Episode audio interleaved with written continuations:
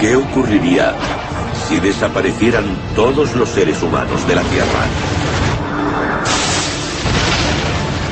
Esta no es la historia de cómo podríamos extinguirnos. Es la historia de lo que le ocurriría al mundo que dejamos atrás. En este episodio de La vida sin nosotros, los 1.500 millones de hogares que albergaron a la humanidad luchan para sobrevivir. Pero cada uno se enfrenta a un enemigo diferente. No importa dónde vivamos o lo que guardemos dentro, la vida sin nosotros asola los hogares. Bienvenidos a la Tierra, población cero.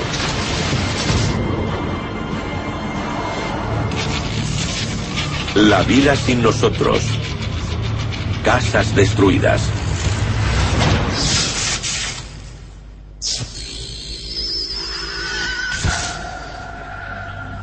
Un día sin nosotros. Estos son los lugares que el ser humano llamaba hogar, donde criaba a su familia, compartía comidas y envejecía. Solo en las vastas zonas residenciales de Norteamérica, 23 millones de hogares están ahora vacíos.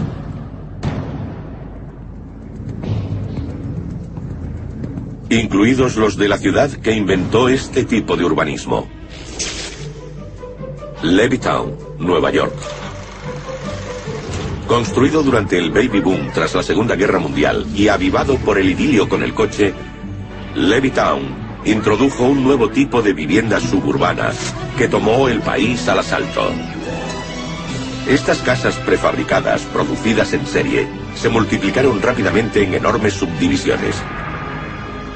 Y en el año 2000, por primera vez en la historia, la mitad de los estadounidenses vivía en barrios residenciales.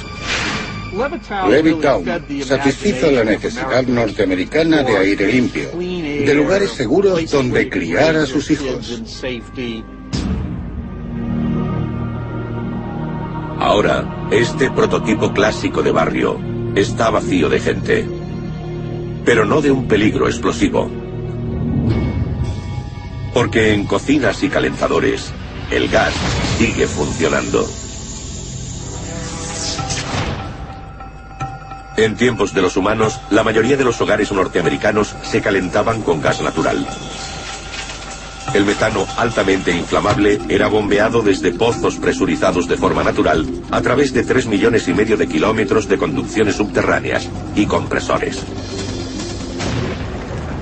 Pero a veces el desastre surgía de esta enorme red subterránea. Las tuberías del gas natural se rompen por culpa del hombre. Manipula el conducto y se rompe. Provoca un fallo en la integridad estructural.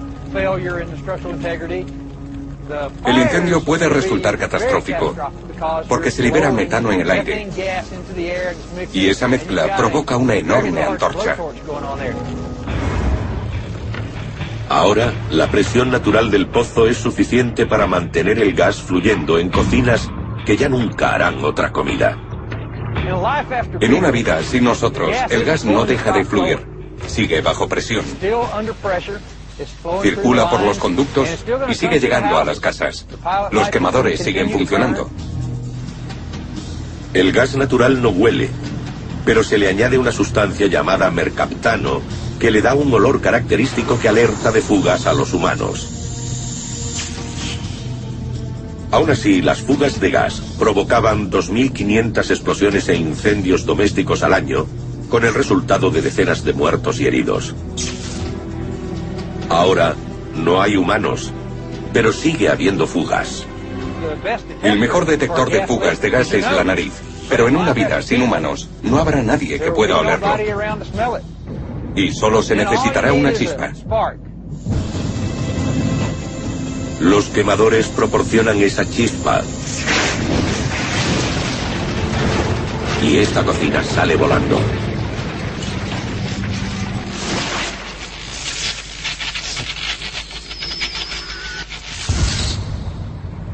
Una semana sin nosotros. Las casas señoriales se enfrentan a un enemigo bien distinto. En el Central Park de Nueva York, El lujoso edificio de apartamentos San Remo domina un Manhattan sin residentes.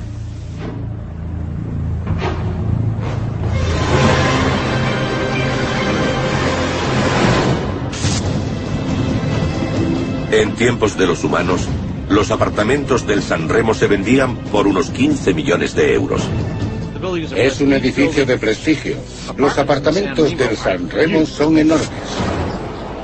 Ahora, la élite se ha ido. Y está a punto de mudarse una catástrofe. Un desastre producto de un material que encarna el lujo. El peligro emana de una pintura de gama alta con un ingrediente poco habitual. Muchos de los propietarios del San Remo eligieron usar pinturas hechas con aceite de linaza en vez de con disolvente que se evapora. Proporciona un brillo lustroso y toma muy bien el color. ¿Qué suele hacer el pintor? Deja los trapos en la lata de pintura al aceite de linaza si solo es una noche, no pasa nada. Pero sin nosotros, esos trapos se convierten en bombas. Cuando el aceite de linaza interactúa con el oxígeno del aire, la reacción química produce calor. Sin la ventilación adecuada, se puede producir una combustión espontánea. En tiempos de los humanos, esto fue causa común de incendios domésticos. En 1991, unos trapos de algodón empapados en aceite de linaza provocaron un enorme incendio en un rascacielos de Filadelfia. Ahora en el San Remo, los trapos empapados en pintura arden lentamente. Este icono de Nueva York se está convirtiendo en un coloso en llamas.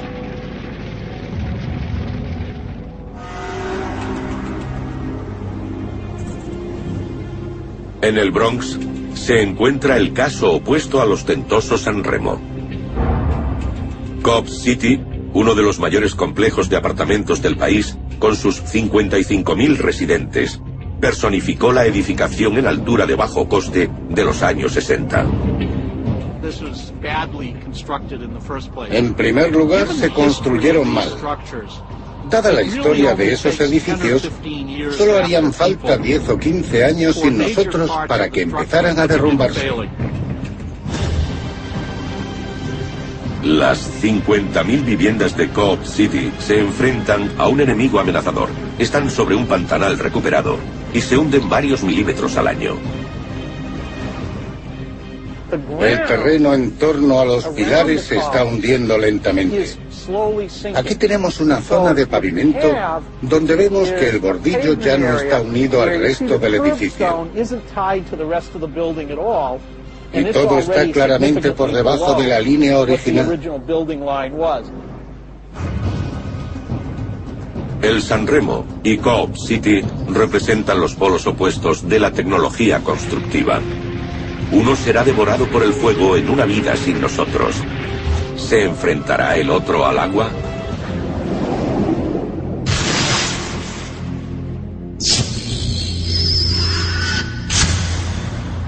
Un mes sin nosotros. El metano en su estado gaseoso no es la única amenaza para los hogares. Otra forma de gas, y una de las sustancias más frías de la humanidad, se calienta poco a poco. El gas natural licuado es la versión líquida del gas metano. Si se enfría a 160 grados bajo cero, se licúa. Se usa gas natural licuado para facilitar el transporte, ya que ocupa un volumen mucho menor, unas 600 veces. Se puede llenar un camión o un barco con gas natural licuado y cargar mucha más cantidad en un barco más pequeño. Si el líquido se calienta, se vuelve a convertir en gas. Y cuando la concentración en el aire alcanza el 5%, puede llegar a ser una de las sustancias más explosivas de la Tierra. El gas natural licuado, una vez almacenado en tanques, puede ser muy explosivo, mucho más que otras formas de combustibles fósiles. Cuando se mezcla con el aire se convierte en un explosivo muy volátil. Una sola explosión puede destruir muchas manzanas de edificios. Ahora, sin humanos que abran y cierren continuamente las válvulas para mantener la presión adecuada, estos tanques se convierten en bombas de relojería. El gas empieza a expandirse y alcanza una presión para la que no están diseñados los tanques. Puede ser devastador. Estallan uno tras otro en una catastrófica reacción en cadena.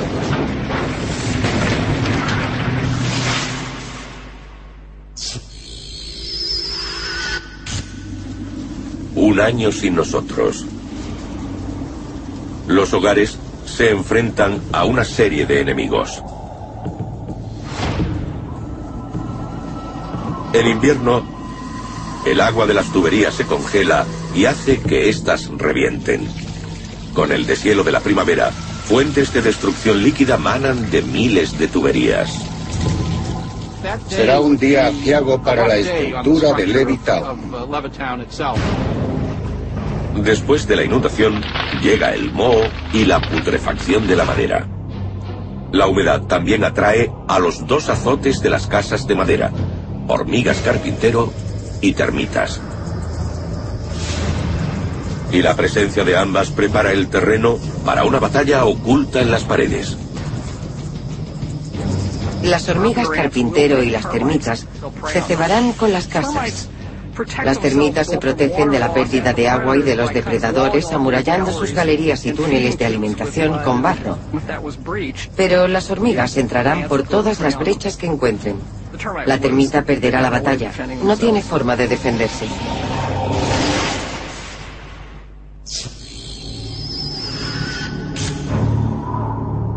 Han pasado dos años sin nosotros y un tipo de hogar ya ha desaparecido de la faz de la Tierra.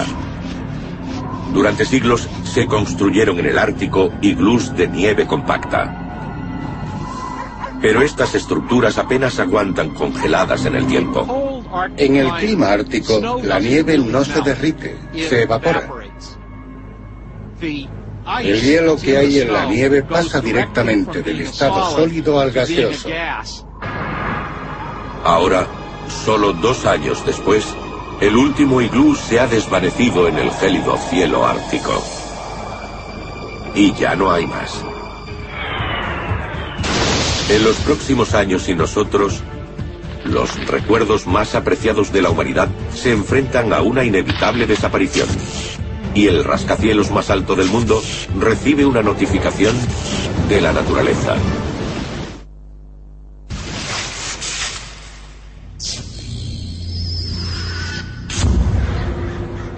Diez años sin nosotros. En todo el mundo, los lugares donde vivió la humanidad luchan contra el iracundo regreso de la naturaleza. El más alto sobre la Tierra no es ninguna excepción. Esto es Burj Khalifa, en el Emirato de Dubái.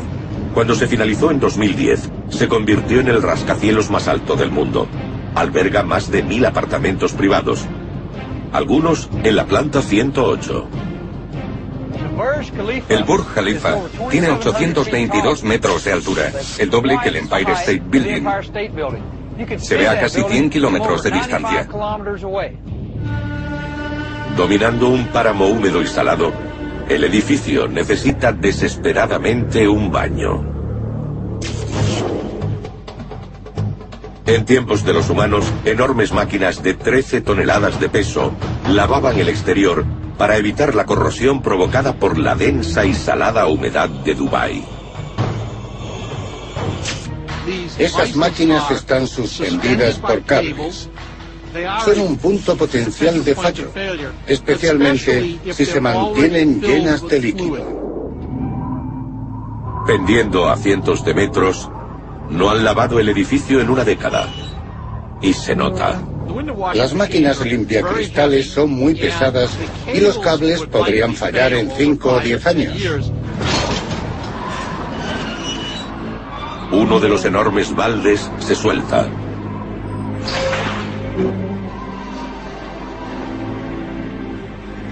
y cae al suelo 600 metros más abajo.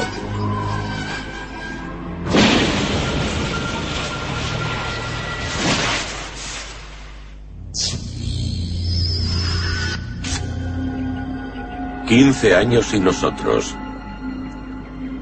En las colinas de Hollywood, una casa cuya revolucionaria ingeniería simbolizó el estilo de vida de los 60 en California, permanece intacta. La casa Stahl fue construida con vidrio y acero en un terreno tan escarpado que muchos lo consideraron no apto para edificar. El propietario, Bad Stahl, pasó dos años construyendo personalmente las terrazas de hormigón que continúan anclando la casa a su espectacular colina. Es una región vulnerable a catastróficos deslizamientos de tierra. Ahora, incendios sin control asolan Los Ángeles, pero la casa se niega a ser víctima de las llamas. Los paños de vidrio se romperían con el fuego, pero la estructura de acero seguiría en buen estado. Pero al quemar la vegetación que retiene al suelo, el incendio provoca una nueva riada de destrucción. A 300 kilómetros al norte, uno de los hogares más lujosos de Norteamérica guarda un secreto constructivo que le permite mantenerse en pie en una vida sin nosotros. Este es el castillo Hearst, construido para el magnate de la prensa William Randolph Hearst en San Simeón, California.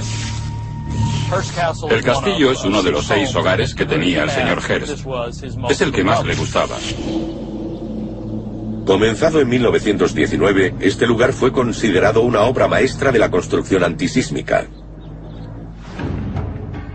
La técnica de la arquitecta Julia Morgan consistió en construir techos que cuelgan de estructuras ocultas, separados de las habitaciones que cubren, para que flotaran durante un terremoto.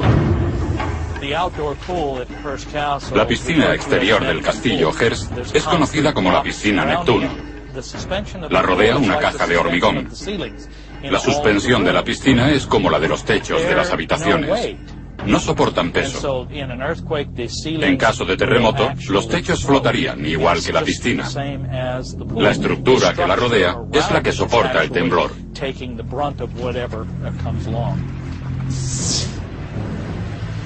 En 2003, un terremoto de 6,5 grados sacudió el castillo, poniendo a prueba los métodos constructivos de Morgan. Había 400 visitantes en la casa principal, en la casa grande, y no hubo ni un solo daño estructural. Pero el castillo de Hearst oculta otro secreto. Julia Morgan fabricó el cemento para el castillo allí mismo. El castillo se construyó con hormigón armado. Tenían su propia planta aquí, en la colina. Importaron arena, pero también usaron arena de la playa. En los siglos posteriores y nosotros, la decisión de usar arena de playa mantendrá en pie el castillo o llevará al derrumbe de esta enorme casa de 56 habitaciones. A los barrios residenciales de Norteamérica está llegando una nueva raza de gatos. Gatos salvajes que buscan lugares donde hacer sus madrigueras. Entran en los armarios de las casas abandonadas para hacer su madriguera. Te puedes encontrar un gato haciendo su madriguera en tu ropa interior. Esto ya ocurrió antes. En 2008, tras una oleada de embargos, los gatos salvajes no tardaron en mudarse a las casas vacías.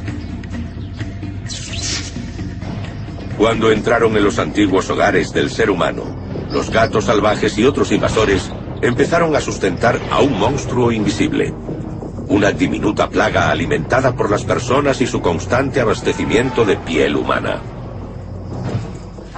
Los ácaros son diminutos. Se alimentan de la piel muerta. Nosotros mudamos la superficie exterior de la piel cada dos días. Así que continuamente se están desprendiendo escamas y se alimentan de ellas. Ahora se alimentarán de los pelos de los gatos salvajes y su legión de acompañantes. En una vida sin nosotros, la chinche, otro azote del ser humano, tampoco perderá el tiempo. La chinche es un insecto pequeño. Se alimentan solamente de sangre y volverán a ser parásitos de aves y murciélagos.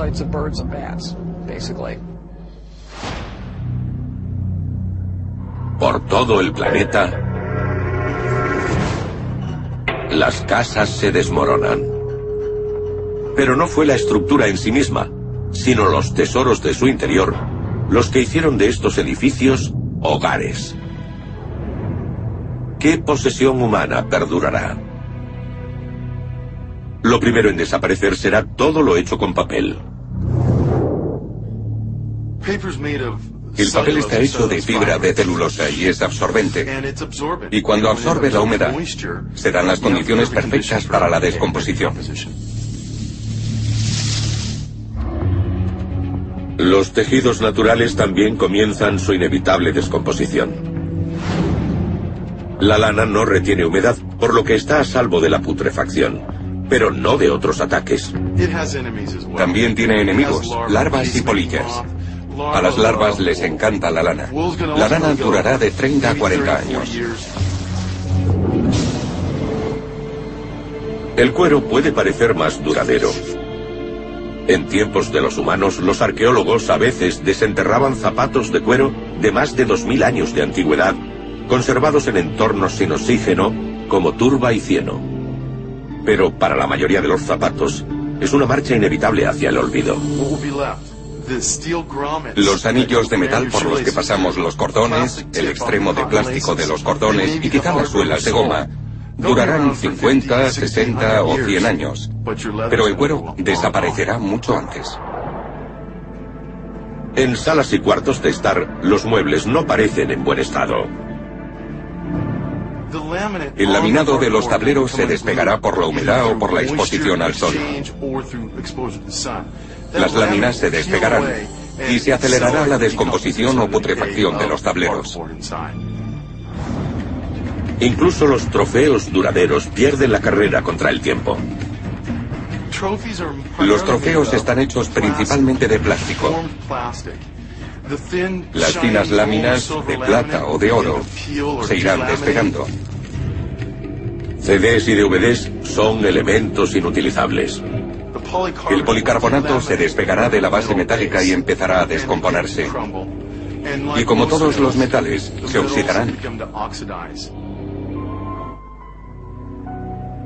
Pero de todos los objetos de un hogar, quizá los más valiosos fueran las fotos. Las fotos impresas en papel comercial barato ya se han descompuesto debido a los ácidos corrosivos presentes en la pulpa de la madera.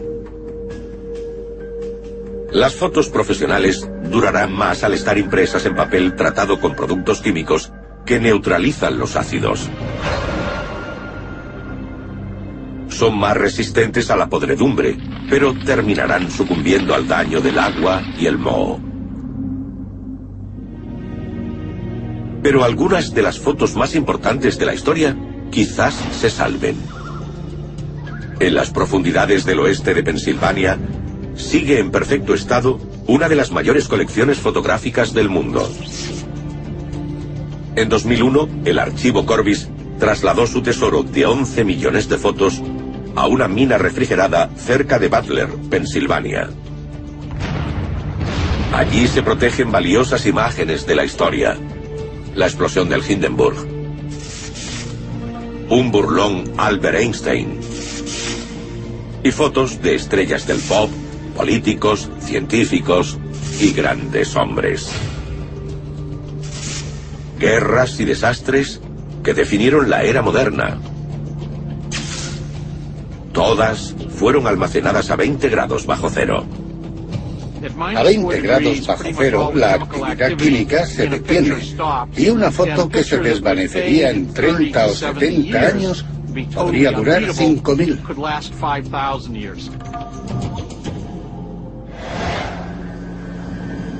Ya sea en un barrio de caravanas como en una torre de lujo, 30 años han afectado en gran manera a los hogares del hombre. Y lo peor está por llegar. ¿Cómo lo sabemos? Es un futuro que ya ha ocurrido en uno de los lugares más misteriosos de la Tierra. Esta ciudad italiana fue testigo de una historia oscura y siniestra. Hasta que el hombre desapareció.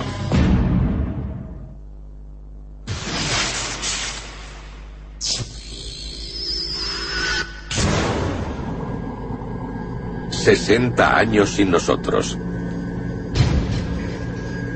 En todo el planeta, la invasión implacable de la naturaleza enfrenta a antiguos refugios y comunidades con amenazas catastróficas.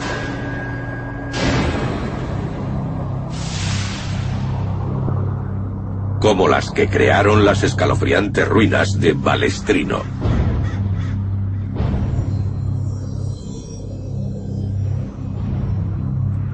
Esta antigua localidad italiana sobrevivió a un pasado oscuro y atormentado, pero no pudo hacerlo al movimiento de tierras bajo sus murallas.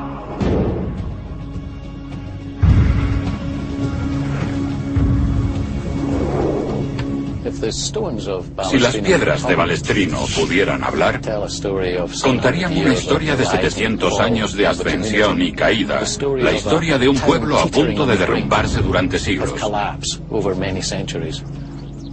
Pero sobrevivió porque el hombre usó su intelecto e ingenio para mantenerlo con vida.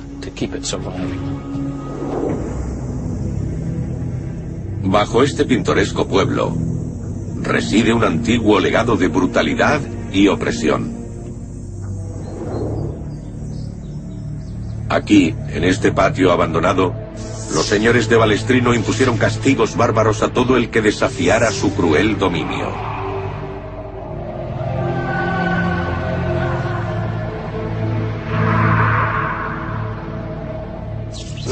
Uno de los castigos más comunes era colgar a la gente con las muñecas en la espalda para romperles los hombros y que la víctima muriera de hambre.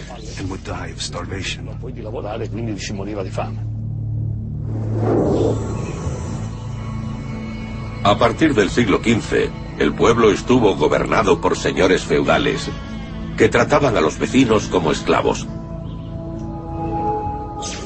El marqués era un déspota, el dueño absoluto del lugar. Era el dueño de los hornos, del agua de los arroyos de la zona. Todo giraba en torno al alimento para que sus súbditos dependieran de él. La historia feudal de Balestrino sembró la semilla de su derrumbe. Como los señores feudales reservaban para sí los mejores materiales constructivos, los vecinos empleaban lo que podían encontrar. Esto nos dice mucho sobre la construcción de estos edificios. El revestimiento de esta pared se ha caído y revela la construcción subyacente. Se ven diferentes tipos de piedra incorporados en el muro, lo que parece arenisca, piedra caliza, trozos de ladrillo, baldosas. Los constructores usaban cualquier cosa disponible y la fijaban con mortero suelto.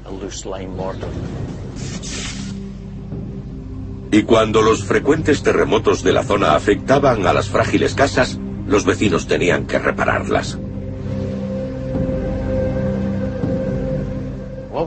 Aquí tenemos una habitación con techo abovedado. En algún momento de su historia apareció una grieta justo en el centro. Se intentó reparar y estabilizar poniendo ese tirante de un lado a otro.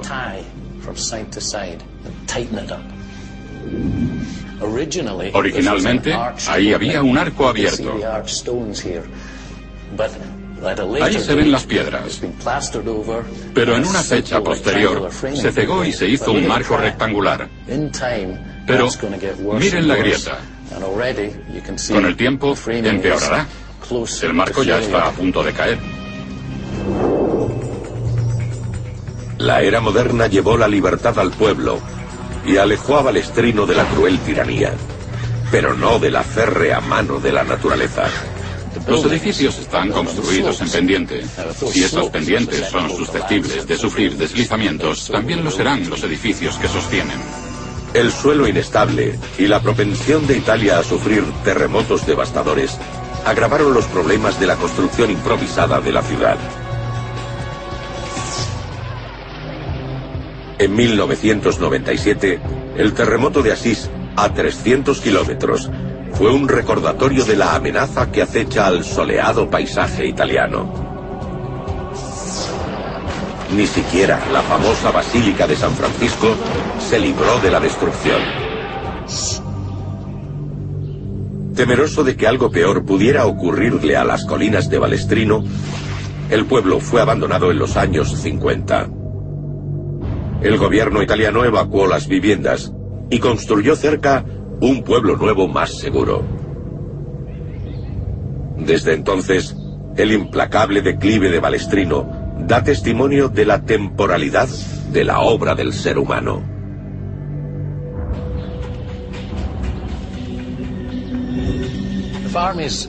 Los ejércitos del pasado no lograron conquistar Balestrino. Ahora la naturaleza está ganando la batalla.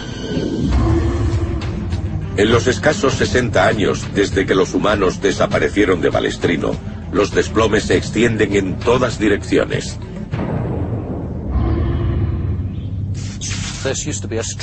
Esto era una calle que cruzaba la población.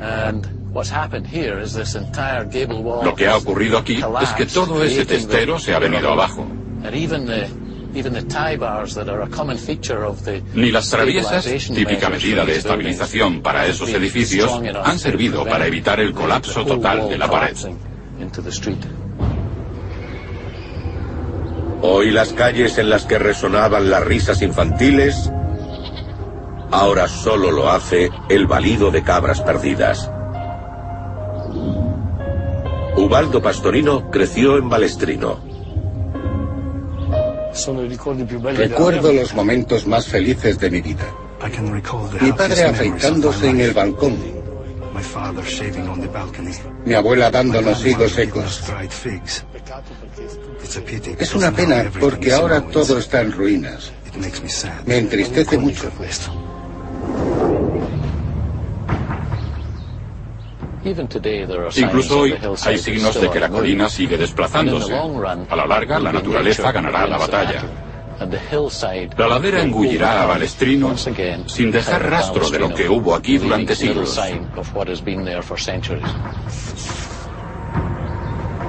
El declive y caída de Balestrino es testimonio mudo de la temporalidad de los hogares del planeta.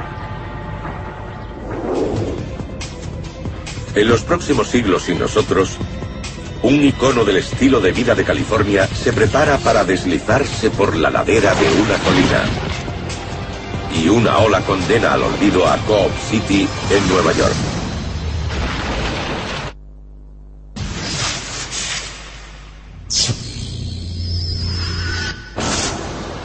...75 años sin nosotros. La casa estal de California, construida en cristal y acero, se tambalea precariamente en su ladera erosionada por la lluvia y afectada por incendios. Una casa así podría aguantar un tiempo inclinada, pero no mucho. Porque van a cambiar muchas cosas. Y con ellas también cambian las fuerzas.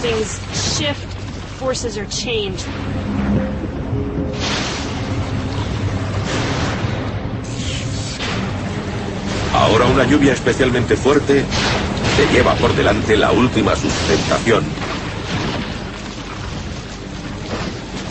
Y una de las casas emblemáticas del siglo XX se precipita por la colina, estrellándose abajo contra la que fuera la legendaria Sunset Street.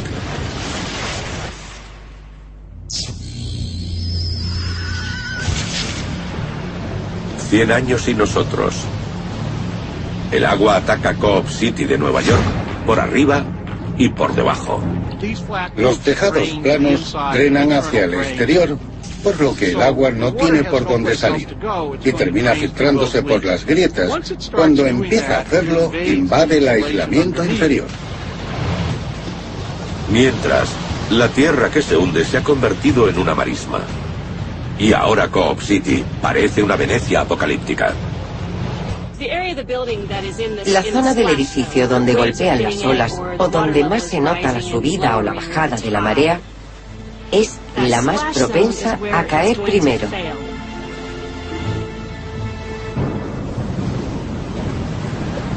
Un fuerte temporal de invierno sopla del noreste. Es el que sopla con más fuerza. Las olas chocan con gran intensidad contra el edificio. Eso empezaría a desplazarlo. La debilitada zona de embate de las olas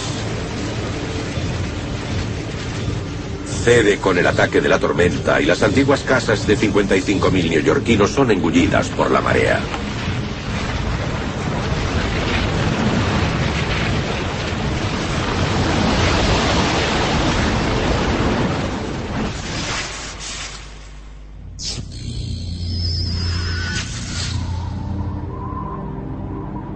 Años sin nosotros. El paisaje que rodea el castillo Hearst parece sorprendentemente inalterado desde los tiempos de los humanos. Pero intrusos extraños pastan en sus colinas. El señor Hearst tenía en este castillo el mayor zoo privado del mundo. Los invitados encontraban un recinto de casi 800 hectáreas. En el siglo XXI se veían cebras pastando debajo del castillo. Algunas sobrevivirán en una vida sin nosotros. Las llanuras africanas son muy parecidas. Las cebras podrían prosperar porque hay muchas zonas de pastos donde alimentarse. Pero pueden aparecer felinos y dar buena cuenta de las cebras.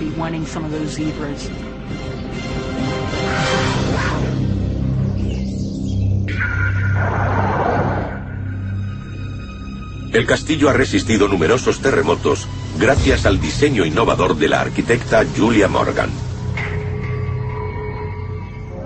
Pero ahora, su decisión de usar arena de la playa para el hormigón se convierte en una daga en el corazón del castillo Hearst.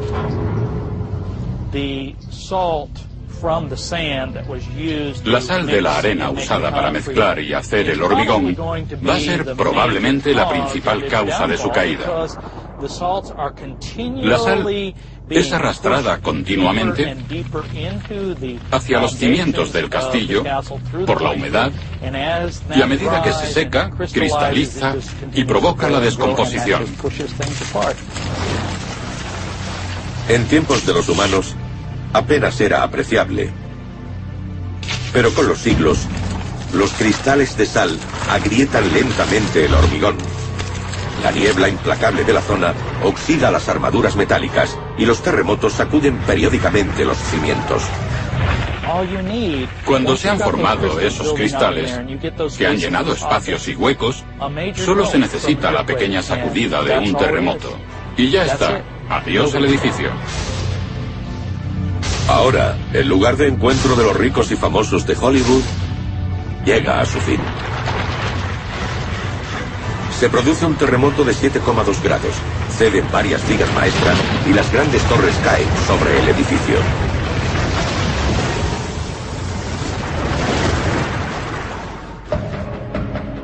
Pero esto palidece comparado con lo que se avecina.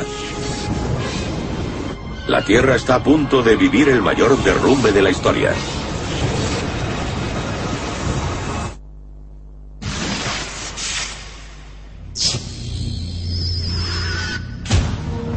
250 años sin nosotros. En Dubái, el edificio más alto del mundo, con sus mil apartamentos vacíos, aún se alza a 832 metros sobre el desierto. Las tormentas de arena y la humedad del mar han hecho trizas el exterior del Burj Khalifa, dejando su esqueleto batido por el viento. En una vida sin nosotros, fuertes ráfagas de viento estresarían aún más el edificio y las grietas se abrirían un poco más. Ahora queda una cuestión crítica. ¿Qué caerá primero? ¿Los pilares de lo alto o los de abajo?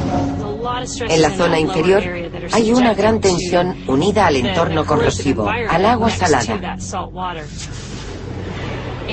Cuando el hormigón se agriete y se estrese, habrá más posibilidades de que se derrumbe por su conexión con la base. Una gran tormenta de arena sopla en el desierto. La torre más alta construida por la humanidad se desploma convirtiéndose en el mayor derrumbe de un edificio que haya visto el planeta.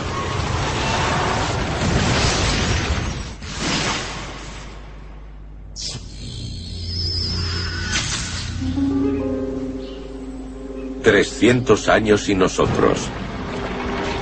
En una mina de Pensilvania, el valioso archivo de fotos Corbis también ha sucumbido a la desaparición de la humanidad.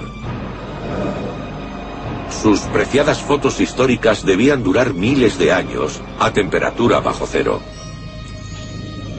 Pero hace mucho que el termómetro subió. Cuando los generadores se quedan sin combustible, cesa la refrigeración.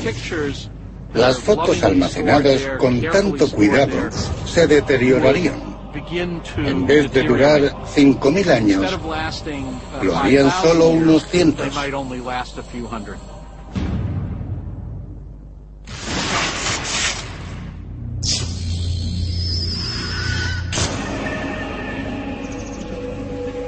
Diez años sin nosotros. En casi todo el mundo, los descendientes de los gatos domésticos siguen siendo pequeños, atrapados en su nicho ecológico por la presencia de felinos más grandes, como los pumas. Pero bajo ciertas condiciones, la evolución da un giro espectacular. Si los gatos domésticos estuvieran aislados en una isla donde no pudieran llegar otras especies de felinos, el gato doméstico alcanzaría el tamaño de un gato salvaje según las presas de las que dispusiera. Si hubiera presas más grandes, como ciervos, los felinos se harían con el poder. Ya son los mejores predadores en la mayoría de los ecosistemas que habitan, así que no hay razón para que no vayan a asumir el control cuando ya no estemos aquí.